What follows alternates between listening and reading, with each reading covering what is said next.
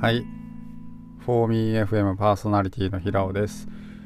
えー、株式会社アルテガっていう会社を経営してまして、えー、ウェブデザイン、ウェブアプリケーション開発、えっ、ー、と、ビーガンカフェの経営、あとはコードメンターっていうウェブ制作の、えっ、と、初学者に対するメンターをオンラインでやってます。はい。えー、っとね、前回の Not4H をあの僕がいなかった時の収録を YouTube で確認して見てたんですよ。じゃあ、あの、奥田さんが、奥田さんが、えー、っと、テーマを持ってきてましたね。で、転職エントリーについてみんなどう思うっていう話やったんですけど、これね、めちゃめちゃ面白かったんですよね。あの今回みんなキャラが出てたなって思って、うん、なんか、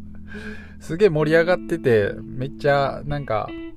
良かったなーってふうに思って、うん、だって話です。で、僕自身、その退職エントリーについてどう思うかっていうのをちょっと今考えてみようと思って、あの、録音を始めました。だから別に今まだ答え出てないんですけどね。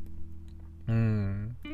どこに着地するかなとか思いつつ今話してますと。で、うーん、そうだなそもそも、えっと、まあ結論から言おうかな。退職エントリーについてどう思うっていう答えに、あの、問いに関しては、えっと、全く興味がないっていうのがまず一つで、えっと、あれをやる意味もわからないし、あれを読む意味もわからないです。えっと、それは言ったら、なんか芸能人のスキャンダルだったり、浮気やったり、不倫だったり、ああいうゴシップネタを、えっと、読んでるのと大して変わらないって思っていて、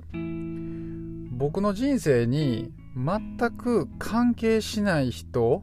うん、ま、僕の人生に全く関係ない人のスキャンダルだったりその人の話を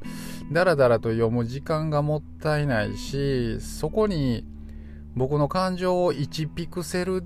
たりとも持っていかれるのが本当にもったいないと思ってるんであの絶対読まないっすね。読まないというかなんかねあの開いても確かに僕最後まで読んだことないですね。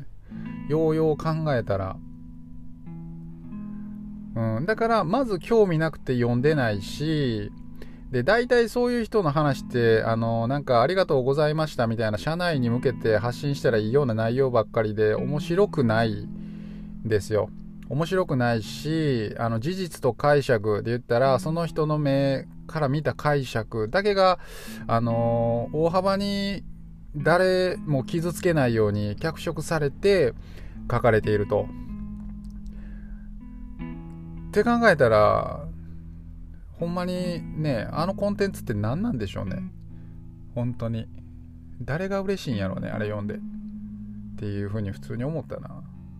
うん。だからまあ読まないんでしょうね僕はね。うん。でえっとまあ文章が面白くないっていうところももしかしたら大きいな。今話してて思ったんですけど。えっとああいう退職エントリーを書く人っていうのは、えー、っとまあ何かしらど誰かに見つけてほしいから書くんでしょうけどうーんでもどうなんやろうな。なんか何者でもない社員が書いてても何も面白くないからね。だから、なんか、例えば会社の黎明期、ものすごく大変な時に、こんな失敗をして、社長がこんな失敗したから、俺もこんなんで頑張ったみたいな、なんかその失敗をなんか面白くエンタメみたいな感じにして、で、えー、置けば、なんか面白いのかなっ読まれる記事になるんじゃないかな戦略的に面白い記事になって読まれるんじゃないかなというふうに思いました。なのでただ単に解釈だけを書いてる記事はえっと賞味期限が短いんですよね。賞味期限が短い。本当にその日その次の日ぐらいをツイッターうようよしてるだけだと思うんですね。これを戦略的に考えるとやっぱり失敗とか教訓とかを含んだ記事にしないとそもそも記事自体の賞味期限が短くなる。これも当然分かりますよね。そのあのえっと教訓になったりとか面白い記事だったりとかなんかえっと学習になる要素を含んでいるとコンテンツの賞味期限が長いんですよ。ある程度時間が経ってもあ、勉強になるなって、これ本当そうやなとかね、なんか学びの多い記事になるんでしょうけど、本当に転職します、退職しますっていう、その時系列の一部だけを切り取ったコンテンツっていうのはね、戦略的に書く意味がない、時間がもったいない、そんなたくさん時間とか労力を、えっと、注げれる社員って、そもそもしょうもない成果を出してない社員なんやろうなっていうふうに、僕は感じるんですよね。で、それをまた、えっと、なんか雑魚は雑魚なりのね、戦略があって僕は叱るべきやと思うんですけど、やっぱり面白くないコンテンツをやっぱ出してたら、やっぱ雑魚は雑魚なんやなっていう風にね、結局感じるかな。うーん。めちゃめちゃディスってもうたな。まあでもそんな感じかなめちゃめちゃディスってもうたな。けどでもまあ、誰をターゲットに変えてるんかね、あれ。あなんかでも僕ね、例えば、そのみんな言ってたけど、転職のエントリーやったらまだいいかなと思いますね。なんかこういうことがしたくて、こういうことがしたくてっていう、過去、現在、未来を切り取った時に、もう、ほぼもう未来側のことしか書いてないような記事っていうのはなんかまああの読んでてまあ全然あの知らない人が書いてるあれであってもなんか、うん、興興味っていうかまあ明るくなりますよね気持ち的には。まあそういうのやったら読んでてもなんか明るい気持ちに未来を感じさせてくれる記事っていうのは思うんでしょうけどまあ過去をひたすら語ってる記事について誰が面白いんかなーって。なんかそれをなんかただ並べてるだけではね、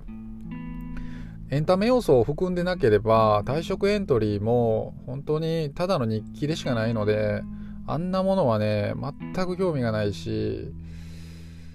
うーん。確かになんでみんな書くんでしょうね。僕でもツイッターに流れてきた、来てもね、読んだことないっすね、確かに。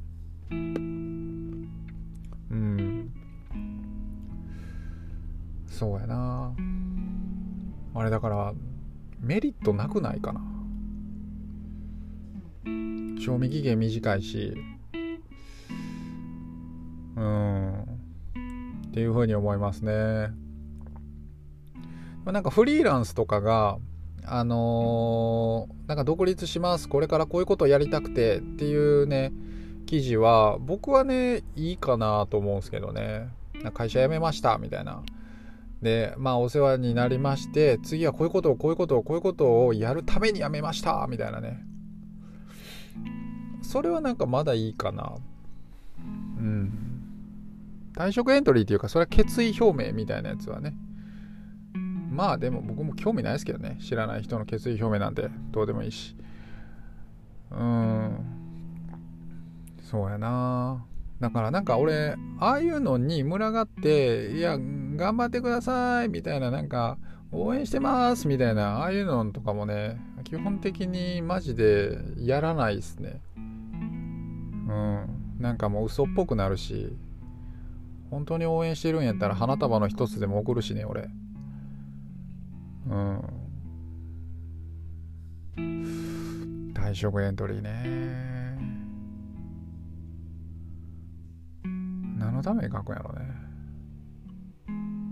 なんか嫌な文化ですねあれ文化までには至ってないかけどなんか冷ややかな目で見てしまいますねあれ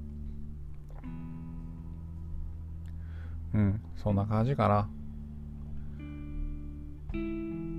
まあでもここまで考えてもやっぱり退職エントリーの意味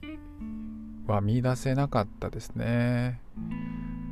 うん。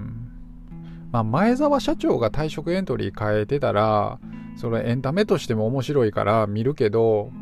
前澤社長ほどじゃない限り誰が書いても一緒でしょ。うん。はい。じゃあみんな前澤社長になりましょう。はい。